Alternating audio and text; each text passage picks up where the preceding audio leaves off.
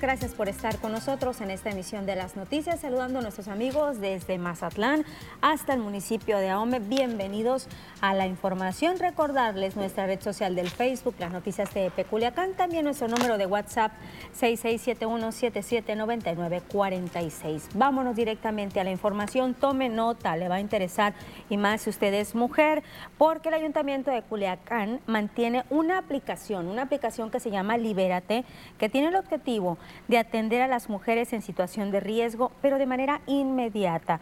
Yuridia Román, ella es la coordinadora de esta aplicación, dijo que obtenerla es fácil, es rápido y se puede bajar desde cualquier dispositivo móvil. ¿Para qué nos sirve ese botón de pánico? Si le damos un clic, se va a mandar su ubicación en tiempo real a Seguridad Pública y a tres contactos más que ustedes van a agregar en el registro. Esos tres contactos eh, son contactos seguros, es decir, personas que realmente le puedan brindar apoyo o personas de su total confianza. Estamos recomendando que no poner como contacto seguro a las parejas sentimentales. ¿Por qué? Porque resulta que las estadísticas nos dicen que son precisamente las parejas sentimentales los principales agresores de las mujeres no tiene costo y después de que la mujer obtenga esta aplicación desde su celular y que haga uso de ella, al activar el botón de alerta, las autoridades para atender cualquier caso de violencia tendrán un periodo de cinco minutos en el traslado. Solicitar una atención jurídica o psicológica a través de la aplicación con las instancias municipales. Eh, también tiene por ahí un plan de seguridad, es decir, eh, qué acciones tenemos que implementar las mujeres que sentimos que estamos en una situación de riesgo. Entonces, la aplicación, además del botón de pánico que tiene que ver con una reacción inmediata por parte de las autoridades policiales en el municipio de Culiacán, también nos da la opción de poder a lo mejor agendar una cita, una atención jurídico-psicológica Preciso que todas las mujeres pueden contar con esta aplicación.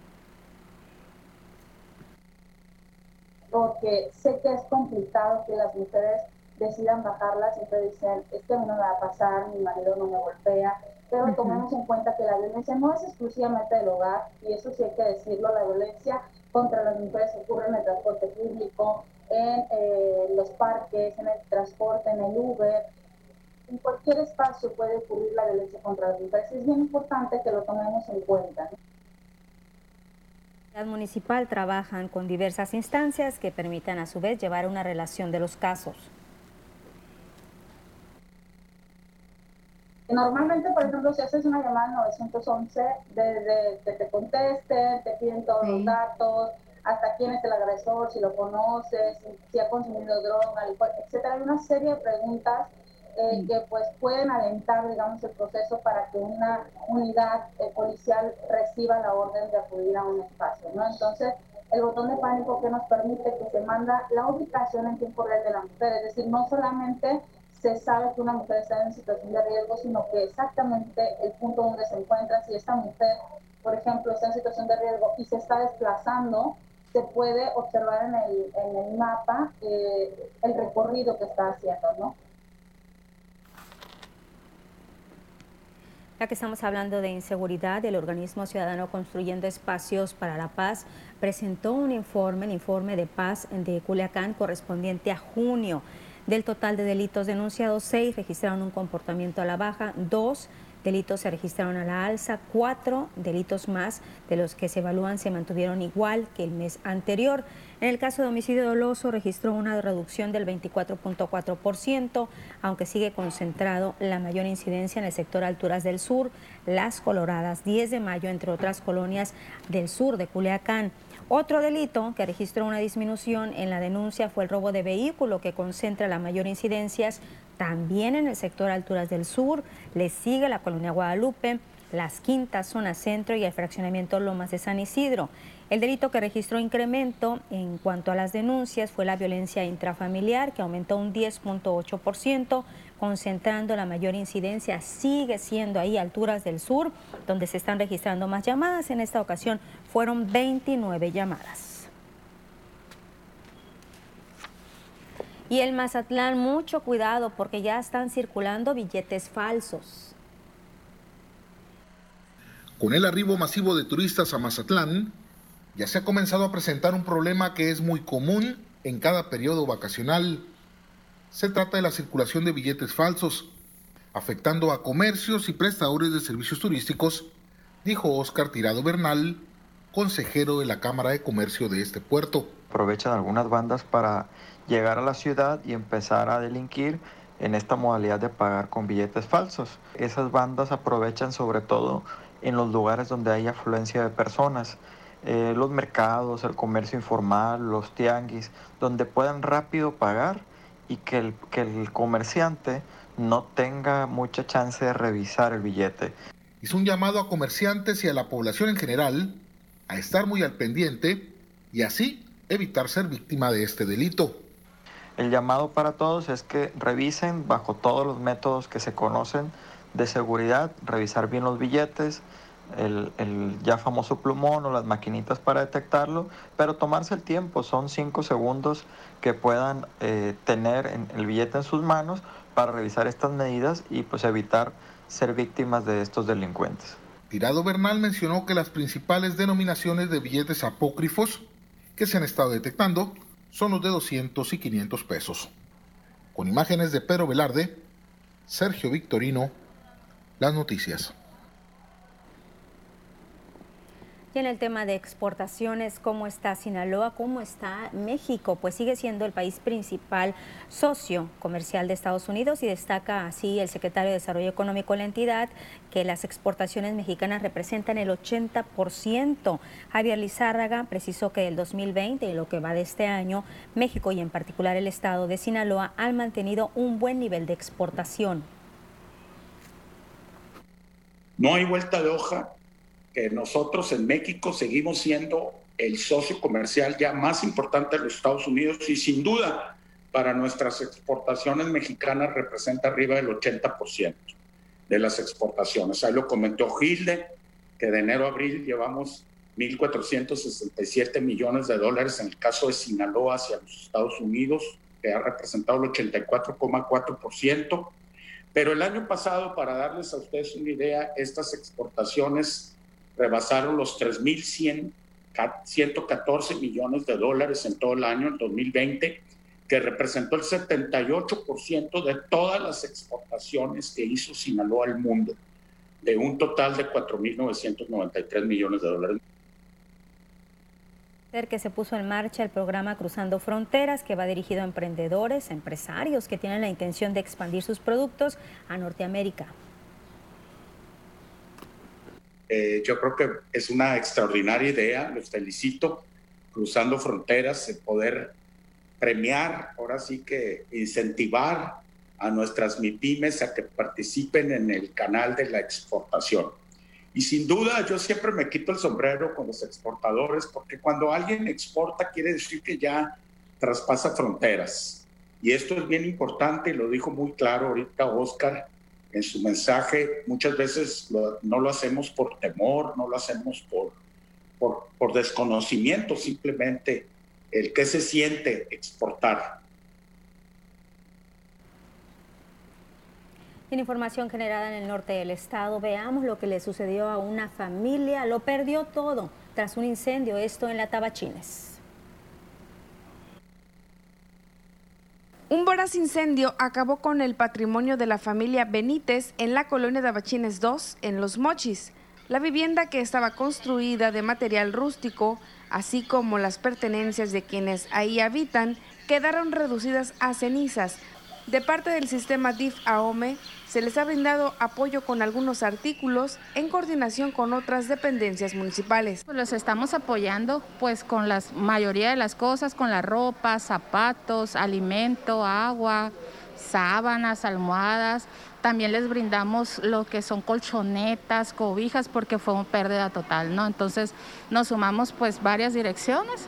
Para poder reconstruir su vivienda se necesita de la colaboración de la sociedad las personas interesadas pueden acudir directamente al DIF o comunicarse al teléfono 6681 87 78 97 con Diana Benítez, una de las afectadas. Igual les, pedimos a la ciudadanía, quien se guste acercar y apoyar a la familia, pues encantados nos hacen la, la colonia Tabachines 2 o por medio de nosotros. Nosotros vamos a estar muy al pendientes de esa familia.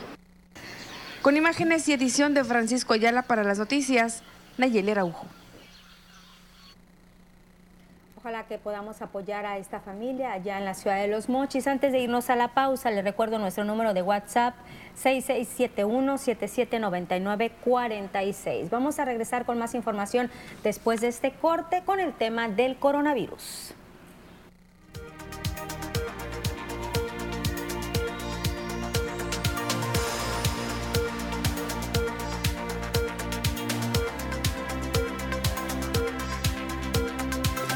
Gracias a las personas que nos están acompañando a través de nuestra red social del Facebook. Por acá César Díaz ya se animó, nos mandó mensajito. Dice, buenas tardes Lupita, saludos.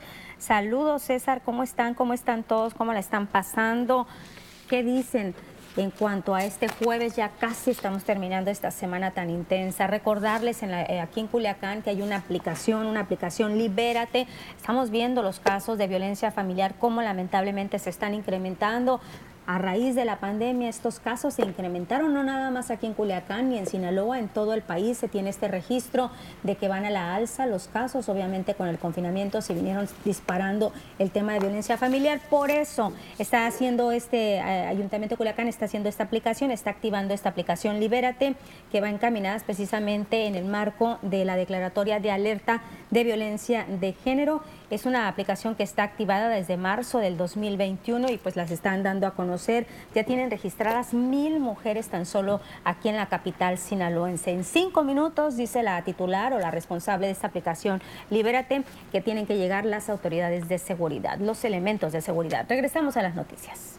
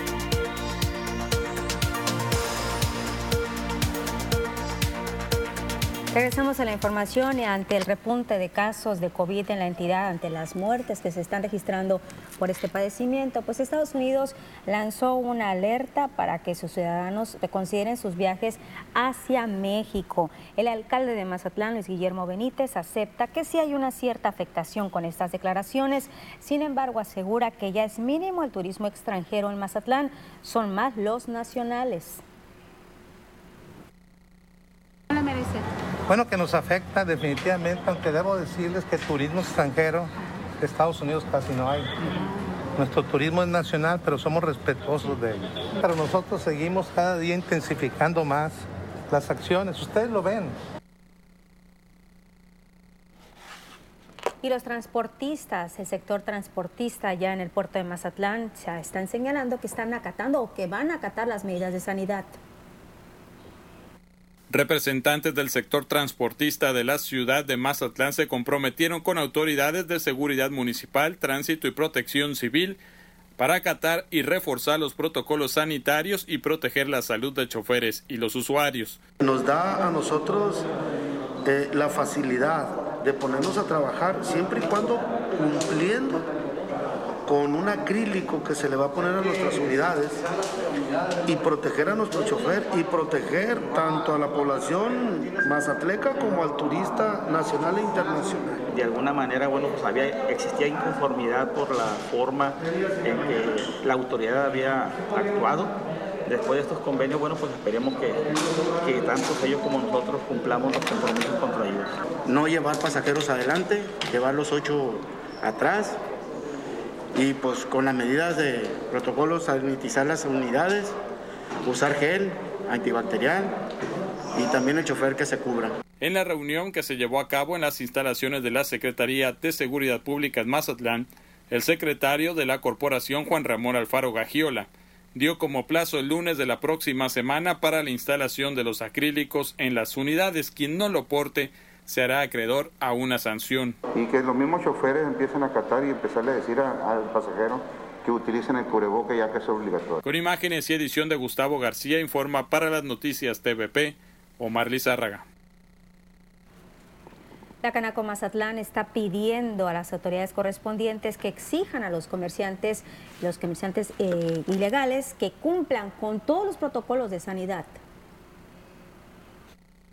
La Cámara Nacional de Comercio y Servicios Turísticos de Mazatlán lanza un llamado a las autoridades correspondientes para que así como se les exige a los comercios formales cumplir con los protocolos sanitarios, también se les exija a los informales contar con las mismas medidas sanitarias, señaló el secretario general de Canaco Mazatlán, Guillermo Romero. Tenemos que voltear a ver a toda la actividad económica. Si nosotros no nos sumamos todas las actividades económicas, pues no va a funcionar. ¿De qué sirve que un hotel, un restaurante, un comercio tenga todas las medidas de seguridad y sales a la calle, no hay medidas de seguridad? Sales a, una carreta, no hay medidas de seguridad. Los comercios establecidos están gastando en promedio alrededor de 9 mil pesos semanales en la adquisición de sanitizantes, gel antibacterial, cubrebocas y otros insumos derivados de la emergencia sanitaria, aseguró. O sea, los mercados están, están gastando 8 mil, 9 mil pesos a la semana adicionales. ¿eh? Están pagando en cada puerta una persona que antes no pagaba, un salario. Y eso tenemos que hacer también en los tianguis. Y si no, no van a funcionar. Fue enérgico al decir que se redoblarán esfuerzos en todos los sentidos para cuidar que los comercios establecidos y afiliados a la Canaco cumplan con todos los protocolos y evitar de esta manera en lo posible el cierre de los mismos ya que esto significaría una crisis económica muy difícil de volver a superar. Con imágenes y edición de Gustavo García informa para las noticias TVP Omar Lizárraga. La Secretaría de Economía en Sinaloa asegura estar realizando un trabajo coordinado con las corporaciones de protección civil, la COEPRIS y distintos ayuntamientos para reforzar las medidas sanitarias al interior de las empresas. Se sigue trabajando con la otorgación de este distintivo, el PASE, el cual significa que los establecimientos cuentan con los protocolos de atención y sanidad empresarial. A través de la Secretaría de Economía y en un trabajo muy coordinado y estrecho con Protección Civil Estatal, con COEPRIS y con todos los ayuntamientos, hemos invitado a las empresas a cumplir los protocolos y lineamientos sanitarios que le competen a cada establecimiento de acuerdo a su giro y de acuerdo también a su tamaño. Y en base a eso les hemos entregado un distintivo que se llama PASE, que es un protocolo de atención y sanidad empresarial, y lo que buscamos es reconocer a la empresa cumplida y buscamos también que portando este distintivo en los accesos, en la entrada del establecimiento, pues se genera una confianza en el cliente, en el consumidor, de que en ese lugar al menos se están siguiendo los protocolos y se están cuidando. Ahorita el punto crítico, y lo ha dicho el doctor Encinas, está en Culiacán y Mazatlán, y es donde tenemos que reforzar medidas más específicas. Los restauranteros en Ahome sí están acatando, están cumpliendo con estas medidas de sanidad, señala el presidente Canirac Alejandro Félix, que sí les afecta, dice la determinación, sin embargo es importante seguir las medidas para que pronto se disminuyan los casos y seguir con la recuperación de la economía.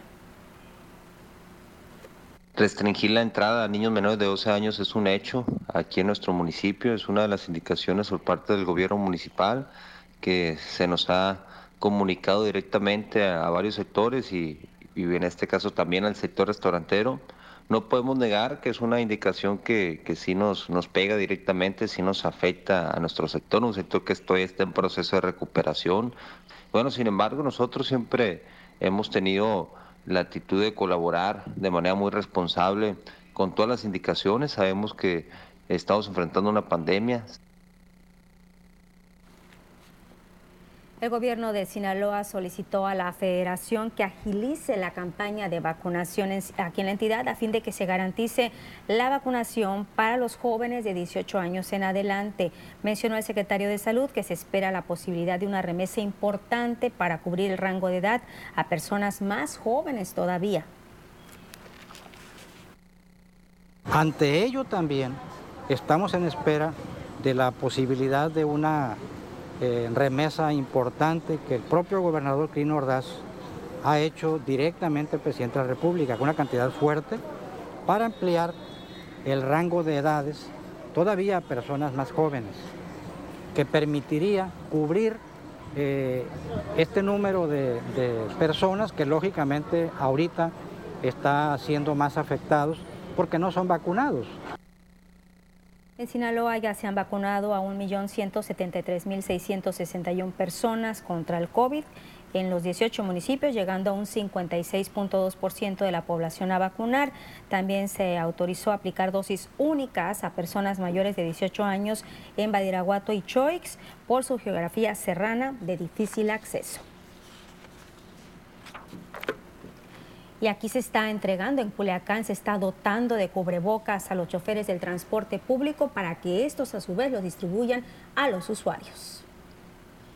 a los choferes, a los choferes, a los pasajeros que no traigan, ¿no? A todos hay que subir y ya le das tu, para que no haya bronca. ¿eh? Todos hay que traer cubrebocas, si el chofer no trae, exíjanse los que se lo pongan, ¿no? Para que, porque ya hay mucho, hay tres contagiados ahorita. ¿Vale? Hagamos caso, hay que utilizar el cubrebocas. Si usted no porta ahí en las unidades del transporte en Culiacán, se lo van a estar entregando los choferes. Póngaselo, por favor. Vamos a ver los casos de COVID que se tienen registrados en este jueves, cómo vamos ante esta pues alerta que hay de incremento de casos. Veamos las cifras confirmados, 2.619.827, tenemos fallecidos 235.507 personas recuperados, afortunadamente 2.061.595. Veamos Sinaloa, cómo estamos en este jueves. ¿Cuántos casos confirmados? 47.727 de estos. Estamos hablando también de que hay aquí en la entidad 6.568 personas fallecidas. Se han recuperado 37.764, pero sí tenemos que lamentar 16 nuevos fallecimientos. Suben los fallecimientos. Veamos los casos activos aquí en la entidad, los municipios. Suben los casos activos 3.395 333 en Ahome, 1774 en Culiacán, 128 en Lota, 104 Escuinapa, 114 Guasave, 457 el Mazatlán, 130 el Rosario, tenemos también número alto 41 en Salvador Alvarado, 35 San Ignacio y 165 en Nabolato. Le comenté nada más de los municipios que están encabezando la lista de casos de coronavirus aquí en la entidad. Y en redes sociales ha circulado imágenes en donde se ve una larga fila de personas que están buscando tanques de oxígeno en Culiacán. Pues son pocas las personas que se encuentran al interior de este establecimiento que se ubica en el Boulevard Emiliano Zapata esperando rentar un tanque de oxígeno, mientras que en la sucursal Heroico Colegio Militar pues no se están registrando filas. Estos establecimientos cuentan con el servicio a domicilio, tanto hospitales como en domicilios. ¿Y cuál es el balance que presenta el Instituto Mexicano del Seguro Social en atención a pacientes COVID? Pues habla de más de 177 mil derechohabientes recuperados de COVID que han mejorado en salud, en calidad de vida a través de las unidades y servicios de rehabilitación del IMSS. Los pacientes reciben apoyo psicológico, terapias físicas integrales, capacitación personalizada para realizar ejercicios en casa. Este programa tiene la finalidad de detectar posibles secuelas por el COVID. La siempre ha estado atenta en la atención de esta pandemia, no nada más al interior de la universidad, sino por fuera. Esta contingencia sanitaria ha planteado una serie de desafíos a las instituciones de educación superior. La UAS ha dedicado importantes esfuerzos humanos y también económicos. Empezó a actuar de manera preventiva desde enero del 2020, que ha hecho pues con un plan, el plan preventivo y de acción elaborado por el Comité de Salud Institucional. Se pusieron en marcha diversas campañas de información en todo el estado. El Parque Innovación Tecnológica Desarrolló diferentes proyectos para contar con un prototipo de auxiliar respiratorio. Ahí se produjeron, donaron 36 equipos. También hay, estamos hablando de cajas de acrílico, de caretas, la habilitación de dos unidades móviles de la Secretaría de Salud Estatal como laboratorios. Recordar que el Hospital Civil de Culiacán fue un hospital COVID atendiendo a 1.157 pacientes, de los cuales 884 tuvieron resultados positivos a la enfermedad. ¿Qué decir de los jóvenes brigadistas? Más de 6.000 jóvenes, 6.100 para ser exactos, estos estudiantes que han prestado sus servicios, para lo cual fueron debidamente capacitados por la Facultad de Medicina. ¿Cuánto ha invertido la UAS en este tema de la pandemia? Pues más de 21 millones de pesos. La Secretaría de Salud entregó un equipo de manera simbólica, equipamiento de electrocardiógrafos y ultrasonidos. Esto fue en el Hospital General del Dorado con el objetivo de reforzar estrategias de prevención dentro de las acciones operativas. Se encuentran actividades preventivas para enfermedades cardiovasculares, principalmente código infarto, emergencias obstétricas y el fortalecimiento de las acciones de salud. Se invirtieron ahí más de 16 millones de pesos. Por otro lado, se adquirieron 15 equipos de ultrasonido, alrededor de 15 hospitales serán beneficiados, en los cuales este ultrasonido ayudará a disminuir las complicaciones y un adecuado diagnóstico en materia de embarazo de las mujeres de Sinaloa. Nos vamos a pausa en el corte comercial. Estamos transmitiendo en el Facebook las noticias de Peculiacán. Regresamos, hablaremos entre otras cosas de la reunión de Rubén Rocha con Claudia Sheinbaum.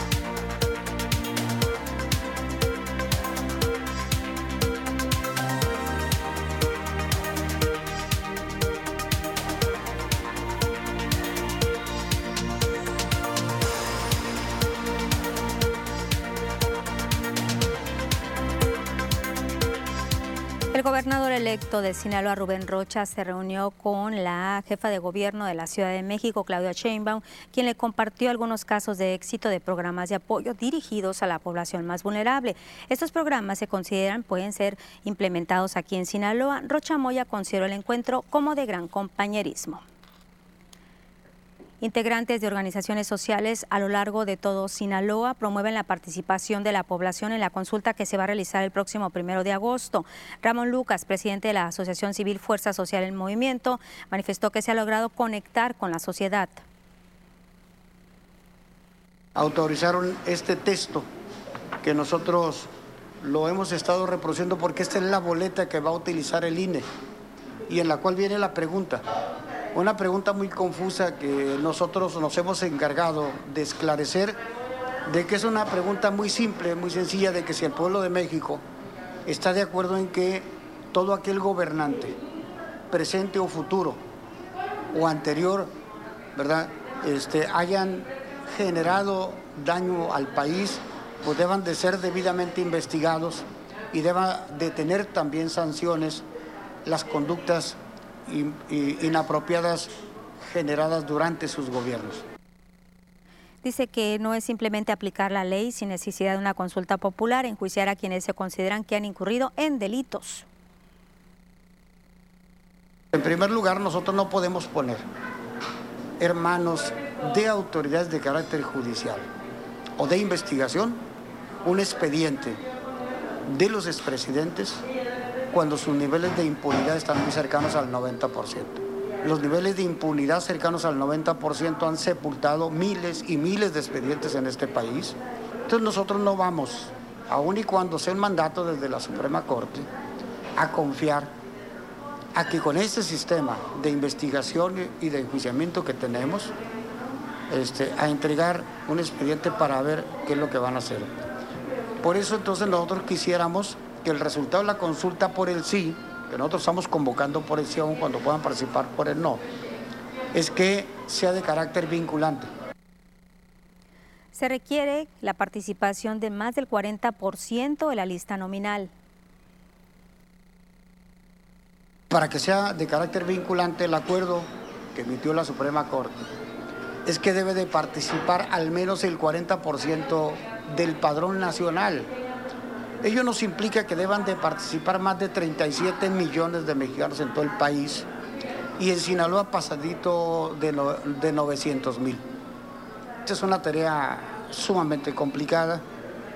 Máxime que se va a recortar el número de eh, centros de consulta y se van a instalar 1.360 en promedio en Sinaloa de las casi 5.000 o pasadito de 5.000 casillas que tiene el Estado de Sinaloa. Pues nosotros aspiramos a que participen los 900.000 sinaloenses que nos exige el porcentaje eh, establecido por la Suprema Corte de Justicia de la Nación y el INE. Señaló que en los esfuerzos que realizan con decenas de asociaciones civiles que se han sumado a la promoción de la consulta popular no se gasta un solo peso del erario público. Es una consulta que lo organiza el INE y supuestamente los 500 millones de pesos los va a gastar Córdoba en organizar la, la consulta. Nosotros lo aclaramos de manera muy puntual y muy clara.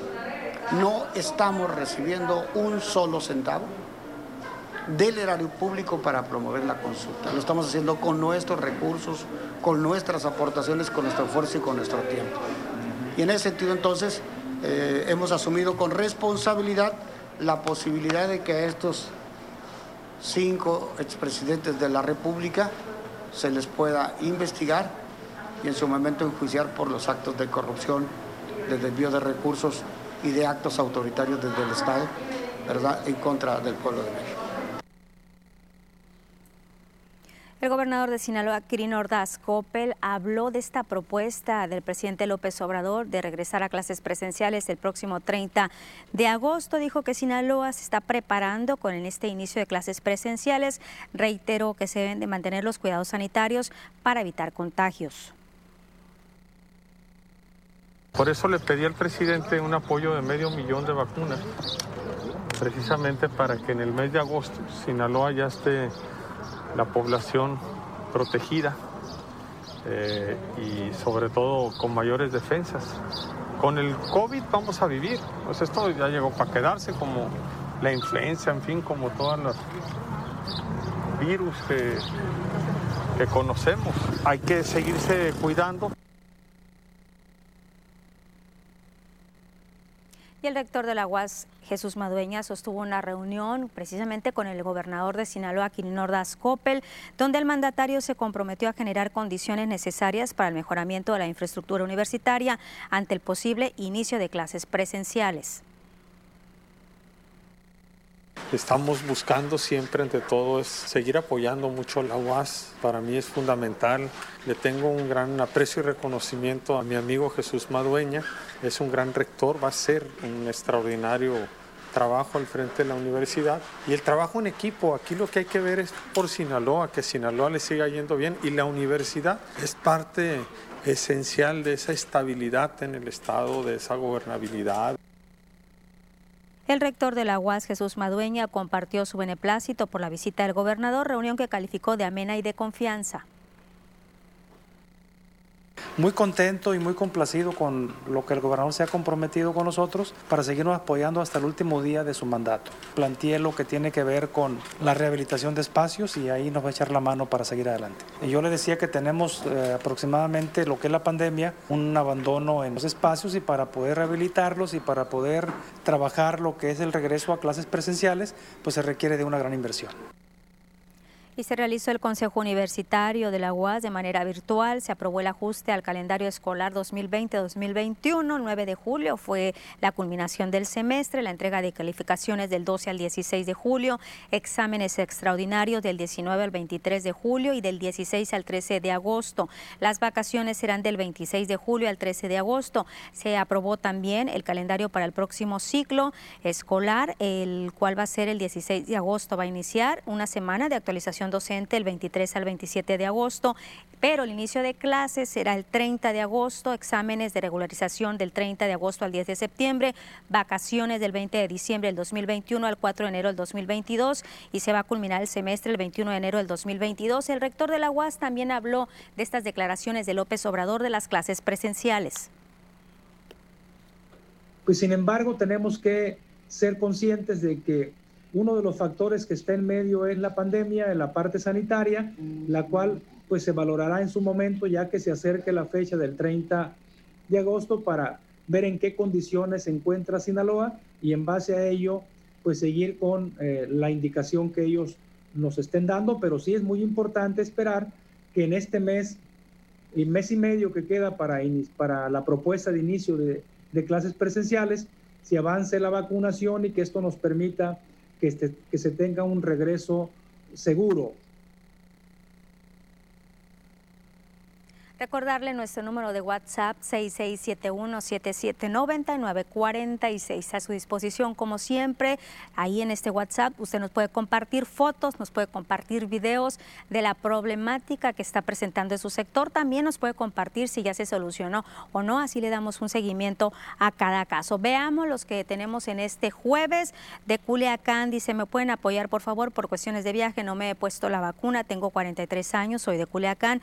¿Dónde me la puedo poner? Les agradecería mucho su ayuda. Saludos. La Secretaría de Salud aquí en la entidad nos está diciendo que habrá que esperarse hasta la aplicación de primeras dosis en la capital sinaloense para poder ponérselas. Lo que se adelanta es que en Abolato próximamente se van a aplicar la primera dosis. En Culiacán, en Lomas de San Isidro, el sector 3, el alumbrado público tiene ya un año que no funciona, ya han asaltado, se ha vuelto un peligroso lugar. En Culiacán también una queja, la trata de perros y gatos en la colonia Cenop.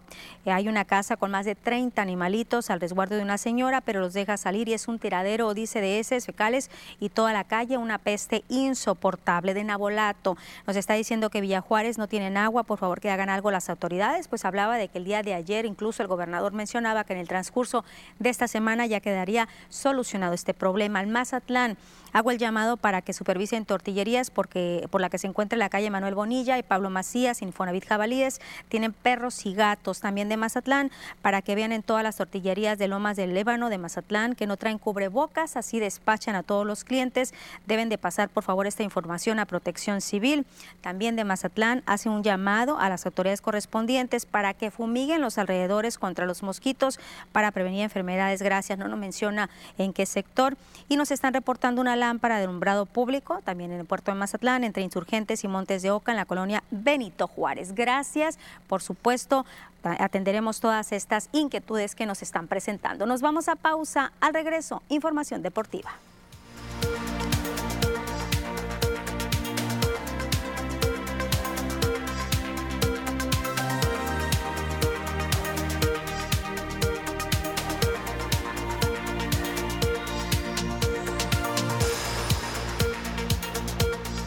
Comentarios en el Facebook, dice César Díaz, muy bien, muy bien, gracias a Dios, cuidándonos ante esta contingencia, no hay de otra, César.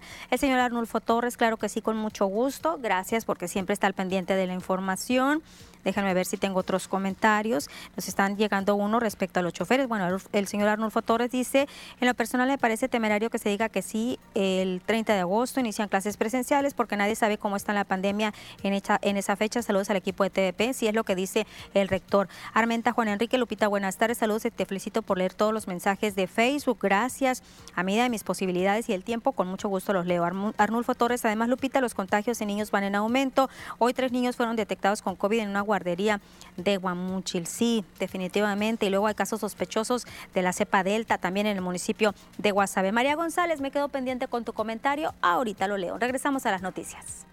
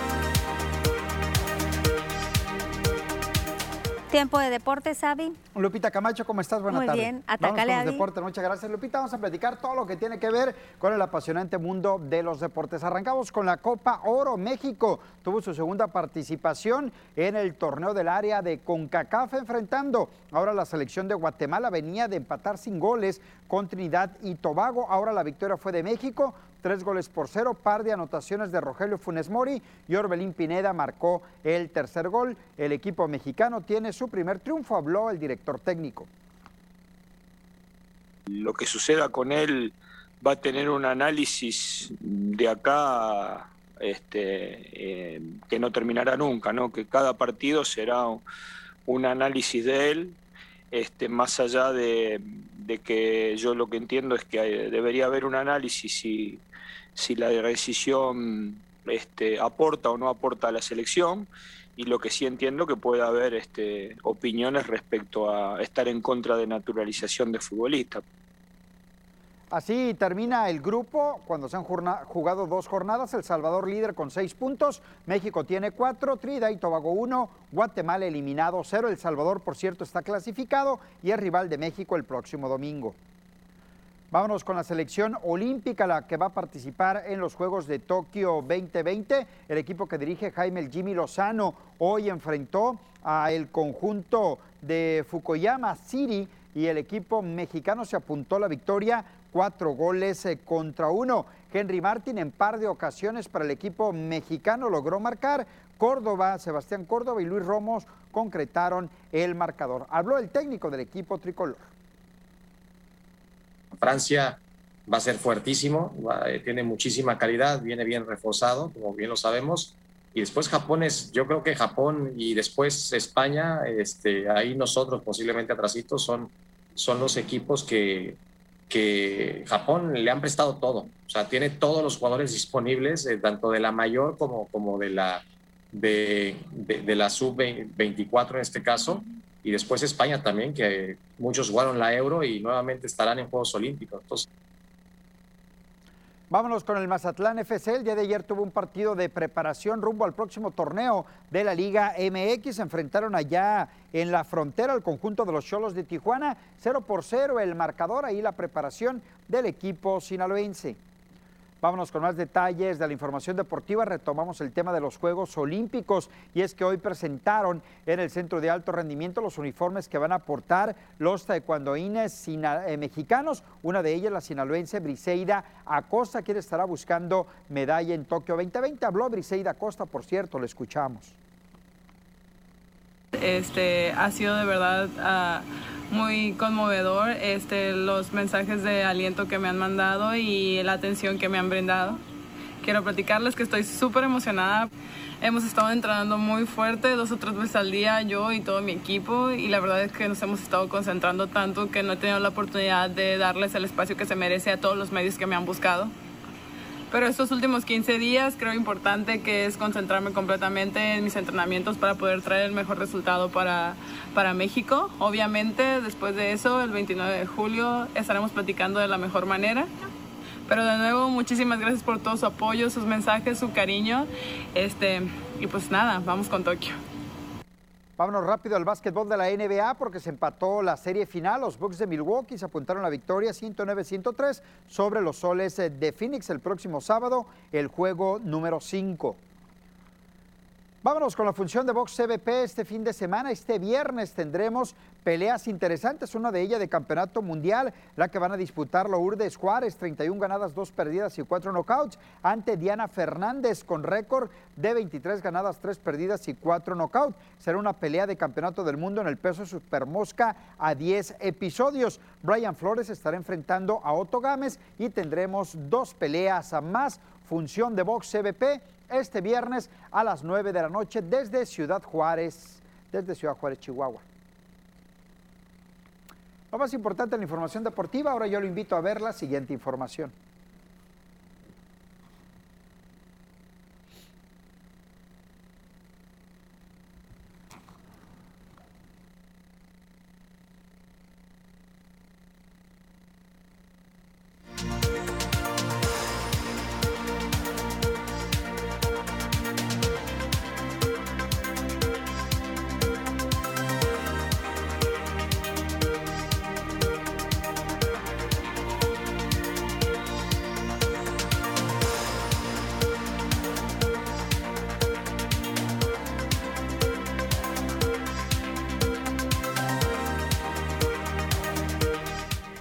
Gracias a todas las personas que se están comunicando con nosotros vía Facebook. He extrañado a, a Dayanara, qué raro que no esté con Saludos nosotros igual, hoy. si nos Oye, ¿no? como dice Briseida, ¿no? Vamos con Tokio. Vamos con Tokio, dice Briseida Costa, la de Nabolato, Sinaloa. Hoy platicábamos, hacemos un ejercicio en Enlace Deportivo eh, cuestionando qué sinaloense podría ir con posibilidades de medalla. Yo coloco a Briseida Sí. como la número uno de las sinaloenses o sinaloenses Pero hay que podrían ¿no? dar medallas. Son un total de 12 deportistas sinaloenses, la segunda mejor potencia en cuanto a estado para el país que otorga deportistas.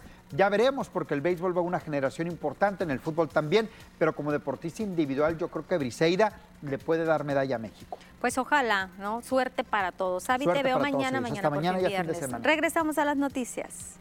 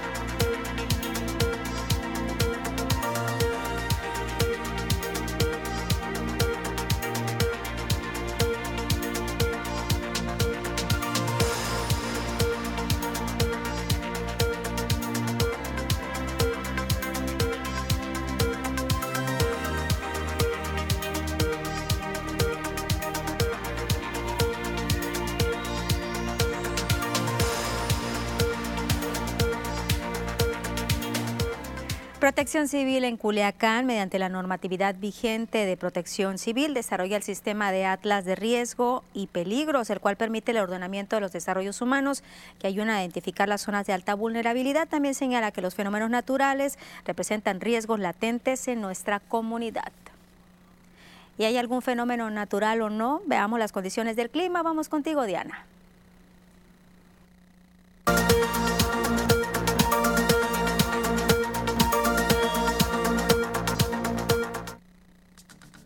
Hola, ¿qué tal y buenas tardes? Bienvenidos aquí al reporte meteorológico. Qué gusto acompañarlos ya en esta tarde de jueves, casi fin de semana. Damos inicio con el mapa nacional para conocer las temperaturas actuales en algunos puntos importantes del país, comenzando en la frontera. En Tijuana, actualmente con un cielo despejado y 24 grados. La Paz el día de hoy se mantiene con 34. Guadalajara con 27. Acapulco 32.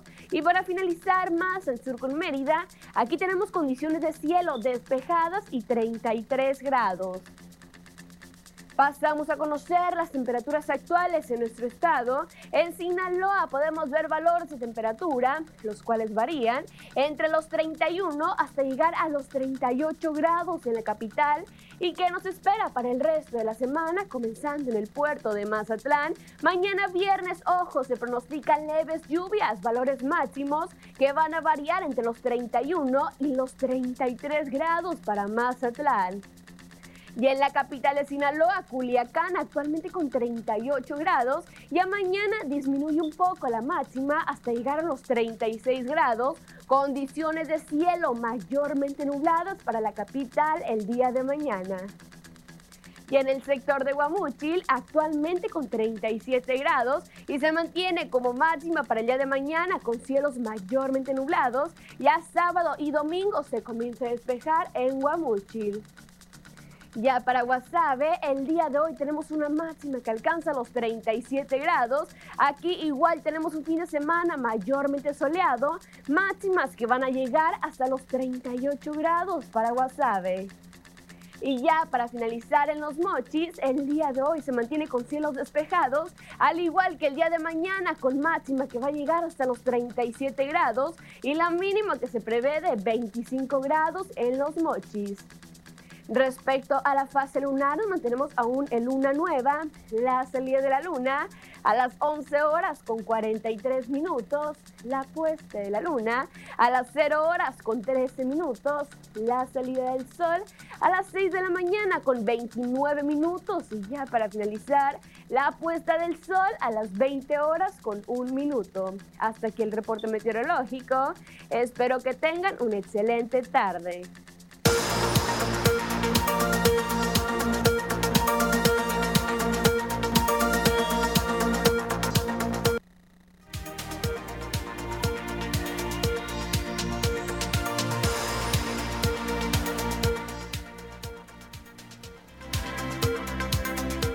Facebook, María González nos dice que los choferes de los Vallado, Chulavista, los traen, los cubrebocas, que parece, están diciendo aquí, como que se los ponen en la barba y se los ponen bien cuando llegan a Carrasco, así no se vale definitivamente. Eh, Lupi nos pide su apoyo para que, nuestro apoyo para que ayudemos con alumbrado público y drenaje que está rebosado más de un mes con ese problema y nomás nos viene, checan y se van. Lupis, por favor, si nos puedes hacer llegar la dirección exacta de esta, de esta problemática, con mucho gusto lo atendemos. Gisela Arce, buenas tardes Lupita y bonita tarde. Son los comentarios que nos están llegando. Pues ahí le decimos a Lupis que nos mande toda la información para poderla pues nosotros canalizar en este caso a JAPAC para ver si ya están atendiendo o atienden este llamado de que nos están haciendo a través de nuestra red social del Facebook. Gracias, anote también nuestro número de WhatsApp 6671779946. Lupis, si puede, si quiere, puede utilizar también el WhatsApp para mandarnos alguna fotografía respecto a esta situación. Seguro ahí inmediatamente JAPAC lo va a atender porque ya hemos tenido casos de que nos están anotando, se están anotando la problemática que estamos presentando e inmediatamente cuando ya queda solucionado, pues nos hacen de conocimiento a nosotros que ya se solucionó tal o cual problemática o qué es lo que pueden hacer o no se puede hacer al respecto. 6671-7799-46. Regresamos a la última parte de las noticias.